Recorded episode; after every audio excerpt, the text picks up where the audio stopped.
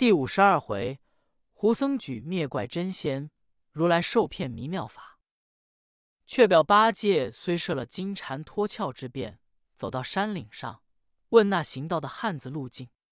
汉子们也有只说前往东去，后自西来；也有混答应左往北行抵米，右往南去挑柴。八戒那里明白，认着自己信儿在山岭上东走西闯，没个定向。却说比丘僧与灵虚子战妖魔不过，退让在山岭住下，往往来来两头。看唐僧师徒怎生过灵，使出见行者筋斗打过灵，已昏迷了几分。他提名了行者，复回世人家去。这回却看见猪八戒提着一根禅杖，如丧魄一般。比丘僧上前叫一声：“猪八戒，你不随师傅挑金丹，却独自在此作甚？”八戒睁着两眼，如痴如聋，看着比丘僧不答。灵虚子又说一番，八戒乃答道：“师傅们讲的是那个猪八戒，什么师傅？挑肾金蛋，我却不识。”灵虚子向比丘僧说：“师兄，八戒定是被妖魔迷弄了。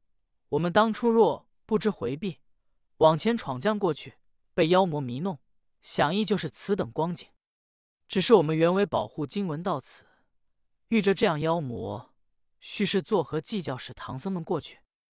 比丘僧说：“如今且把八戒指回到了唐僧处，复了他原来灵觉，再计较他过灵主意。只是我们原是暗中保护，不与唐僧们知觉。如今怎么去传授他，使他知了不便？”灵虚子道：“师兄，我们一路来变化诸般，却也不曾露出行迹。”只是瞒得唐僧、八戒、沙和尚，那猴精灵力却瞒他不得。比丘僧笑道：“虽然瞒不得孙行者，他却也仰体真经本意，绝不说破。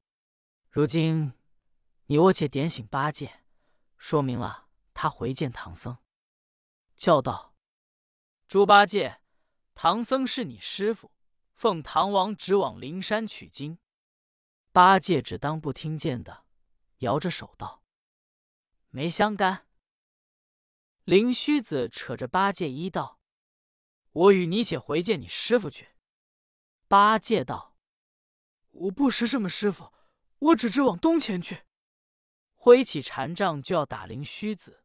灵虚子一手接着道：“和尚，你诸色皆迷，怎么不忘禅杖在手中，还要把他打我？”八戒道：“我不知为禅杖，但只知是件打妖魔的器械。”比丘僧道：“师兄，八戒尚知打妖魔，钟情尚未泯灭。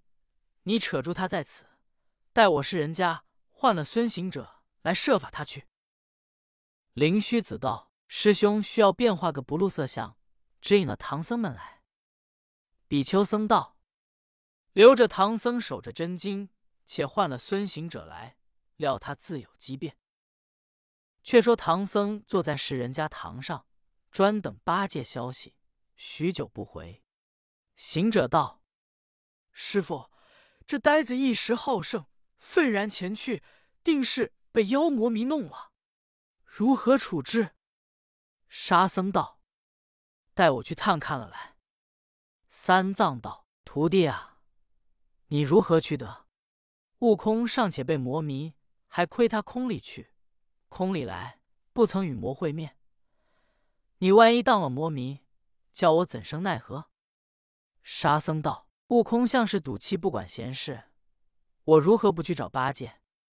三藏道：“都是担着厉害的，如何他不管闲事？”沙僧道：“他只因我与八戒争说佛力，一般师傅只夸行者之能，便是主人。”也只敬行者有本事，他生这一种骄傲心，便知他不管闲事。行者笑道：“师弟，你如何也学呆子，动了静能心，自昧了知觉？这妖魔便是八戒与你生出来的。”沙僧道：“什么生出来的？便是我生出来的。俗说的好，解铃还得系铃人。沙僧拿了禅杖，也往大门外走了。行者道：“师傅。”沙僧性急而去，虽说动了嗔心，却还有义气，为救八戒心肠。料此去当着妖魔，定然失却就来，迷了真性。我当随他前，恰好比丘僧从山顶下来，远远见是沙僧前走，行者在后，乃摇身一变，变了一个闭眼狐僧模样，上前说：“小长老，看你雄赳赳、气昂昂，执着禅杖，全没些僧人气质。”欲往何处去？沙僧道：“老师傅，我弟子乃东土大唐僧人，跟随师傅往雷音拜礼如来求取真经，路回此处，闻说前有迷石灵妖魔拦路，我师兄猪八戒去探听，久不回信，弟子特来找寻，一则访他而去，有甚神通？”胡僧道：“小师傅，你去不得，我也是师兄弟两个过此林。”只恐妖魔厉害，故从山顶小路远走几里，方才山顶上遇着一个大耳长嘴小长老，手拿着一条禅杖，被妖魔迷了。幸喜他还有一分知识，只是不记去来。如今叫我师弟扯留在山顶，老僧下山来找他个来历，不匡就是你师兄，可快去救他。正说间，只见行者到面前，沙僧便把胡僧之言说出。行者看了胡僧一眼，笑道：“老孙方才也亏了长老，如今又来指明八戒了，只怕八戒不似老孙，他那一种争能的心肠，不能容易指明的。”胡僧也笑道：“你这小长老忒伶俐过了，难道你这灵力太过不动了一种妖魔？”行者道：“老孙也不管你甚灵力太过，只是这灵妖魔。”怎生计较除的？我们师徒合法过去。你那左变右变，休来老孙面前混账！胡僧笑道：“若是我老和尚有计较方法过去，如今不在此处，来找那八戒的来历。”行者听了，乃叫沙僧：“我与你可到山顶去，找了八戒来，多有动老老师傅。”胡僧道。彼此都是一家人，何须作谢？我也少不得同你到山顶上救那小长老。行者、沙僧遂巴山越岭，来到山前，果然一个道人扯着八戒，那道人也变得一个西番模样。见了行者、沙僧，便问道：“二位师兄，这位是你熟识吗？”行者道：“师弟如何不识？”只见八戒两眼看着沙僧、行者，如同路人，且问道：“列位长老是过山的吗？”行者笑道：“呆子迷身了，如何医治？”沙僧只是哭哭啼啼，把前因后结向八戒说了又说。八戒如痴如呆，只是不答，说：“长老，你讲的是那里话？”行者见这光景，乃扯了胡僧。到山洼里道：“老师傅，这是如何处置？我弟子使出本事，便从山路也过去这灵，只是真经巨丹，山路难行，望老师见教个方法。”胡僧道：“妖魔迷时，果是我无法灭。如今既为经文，只是远来的道路。若是路径，我有一个道友，现在灵山脚下玉真观里修真。”这道友神通，定能除这妖魔。行者已知，故意问道：“灵山脚下果远，要往回年载，怎能济事？但不知这道友唤作何名何姓？”胡僧说：“这道友号复原，冠名玉真，有几年。他与大仙相契久，又与如来历结缘，修净业，悟真权，如如不昧这根源。”能知前后古今事，有甚妖魔的近前？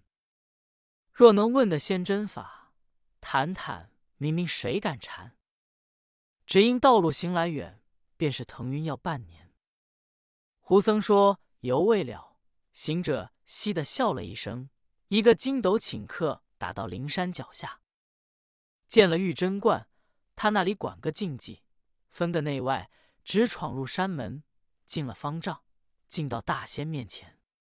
那大仙正闭目静坐，听了面前声响，开眼见是行者，他却熟识道：“孙悟空，你不随唐僧护送经文回国，又来我观中何事？”行清道：“上禀大仙，我随师回东土，路过了许多深林，也说不尽的妖魔，幸亏我弟子机变，灭的灭，化的化，凛凛平静。如今到了个迷石林。”这妖魔就叫做迷石魔王，却也有些厉害，把猪八戒迷了。我弟子饶着有几分手段，也几乎被了妖魔之害。如今我师徒难行，经文又难越山岭，方才寓意胡僧盛称大仙道力能驱除的他，故此远来冒毒施针，方便救我师弟八戒，保我师父真经过灵。大仙听了，笑道：“救你八戒。”保你失经，俱个不难，只是此处倒比腾云驾雾也要几时。行者道：“不消多时，咳嗽一声，老孙就打个往回。”大仙笑道：“你便有此神通，我小道却不会。”行者道：“如今也不管是真会不会，只是是急迫，快传我一个方法过灵去罢。”大仙道。我不亲去驱除妖魔，那讨什么方法传你？你要传授方法，你当初原是如来给你经文，何不把经文缴还了？师徒们就可亲身回国，便请求如来的方法过灵去。行者听了这“缴还”二字，便道：“好，好，我还了经文，少不得还我金箍棒。有了这件宝贝，怕他什么妖魔？”他也不辞大仙，飞走出门，直上灵山来求方法。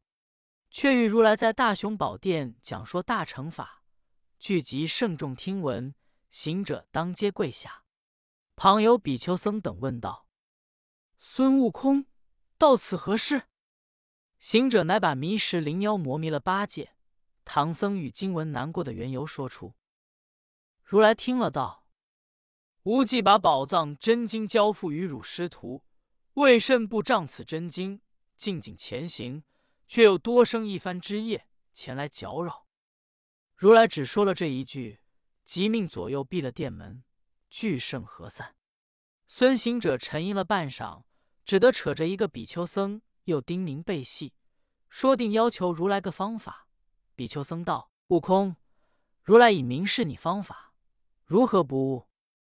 行者道：“如来说我多生一番之业，前来搅扰我老孙，只因遇着妖魔，方来求个方法。如何是又多生之业？”比丘僧笑道：“正是，你走路只走路，挑经之挑经，管什么妖魔？”行者道：“都是那胡僧叫我玉真观寻全真，他又推到如来身上，如来又不明明传授个方法。”老师傅，你又是句混账话！比丘僧道：“悟空，既是胡僧指引你来，他与我是弟兄，我知他有方法能过灵，你还去寻他？”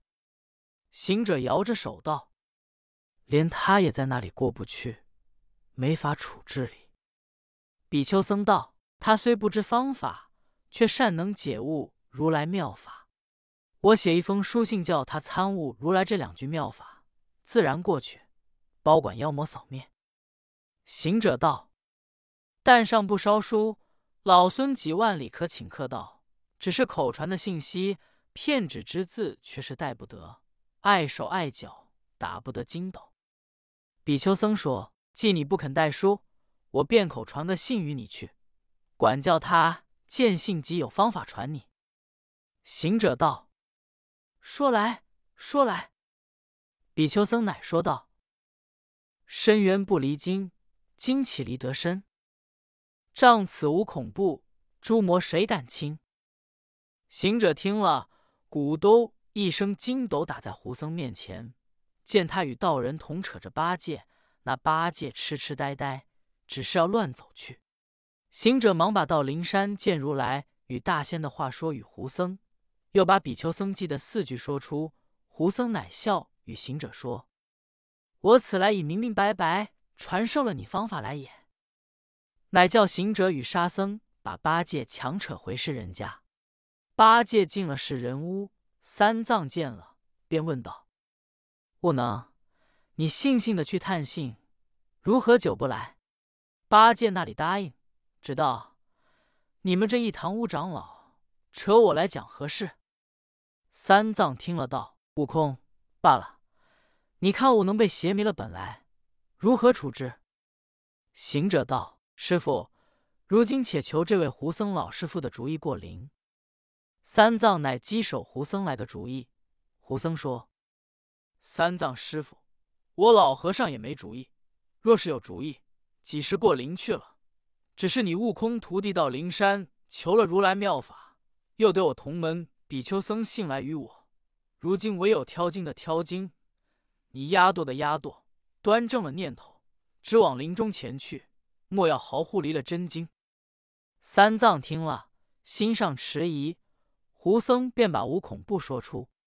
三藏乃向行者问道：“徒弟，你如何主意？”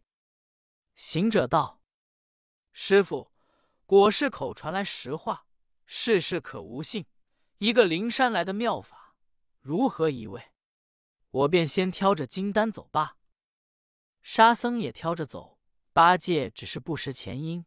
三藏与胡僧众等强将金丹台上，八戒见道：“长老，烦你挑一程。”八戒道：“这是何物？叫我挑走？”几次歇下，众人再三强他，他见行者、沙僧单挑前走，只得同着前行。三藏乃压着马舵辞谢了世人，大着胆子，口中只念着真经。胡僧与道人说：“三藏师傅，你应有行囊金丹，不得不向灵行。我们空身还从山岭过去，到前面再会。”三藏与行者深谢，别了前行不提。却说迷石魔王把八戒迷倒，只等拿了唐僧们，方才上蒸笼蒸熟。请巴陵三个魔王受用，无奈三藏们一位不敢轻易过灵，住在世人家三五日。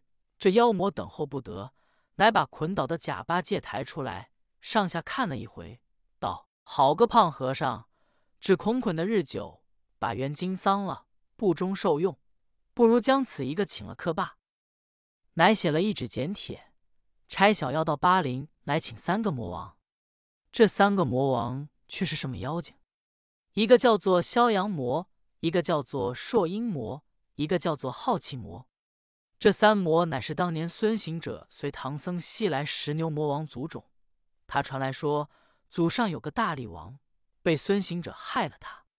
三魔因问孙行者是何人，有甚神通本事把大力王破灭？有人说行者无他能，只是精气神三宗宝贝神通广大。行者全备在身，他能治的妖魔，故此这三个妖精专恨孙行者，却没处相逢，只把这三宗做了个仇家对头。阳神气也，他只喜消；阴精血也，他偏要朔；气元阳也，他一心要好。三魔盘踞在这八陵，起了这灵名叫三魔灵。魔王与迷失妖魔结为交契。常向沿袭往来，只因往来行路的不是过山转路，便是忍气吞声过灵。妖魔没有人迷，故此沿袭稀少。这一日，三魔正相议，说当年孙行者保唐僧灭了大力王，这就仇不可不报。况每常沿袭只受用的是平常人精气，怎得个长老僧人受用受用，也不枉了与迷石林相近。三魔正说。忽然，欺凌一个小妖手持着一纸简帖儿走入林来。三魔接了简帖，拆开观看，上写着个“西江月”，一阙道：“迷石而稀少，相欢言习多书。幸运长老姓称朱，八戒生名九着。为此捡来奉请，长生庆会修姑。慨然命驾下灵吴，足感交情不负。”三魔看了道。只说痴迷僧罢，又说什么庆长生会，本不当来扰。单听的是猪八戒和尚，便动了复仇之恨。小妖可先去报你大王，说我们就来。后却如何？且听下回分解。总批：八戒先被色迷，后被食迷，此处又被时迷，有此三迷，故须八戒。迷时等魔王好受用人精气，必是女人化身。客曰：“为为，观其思量。”和尚一发可见。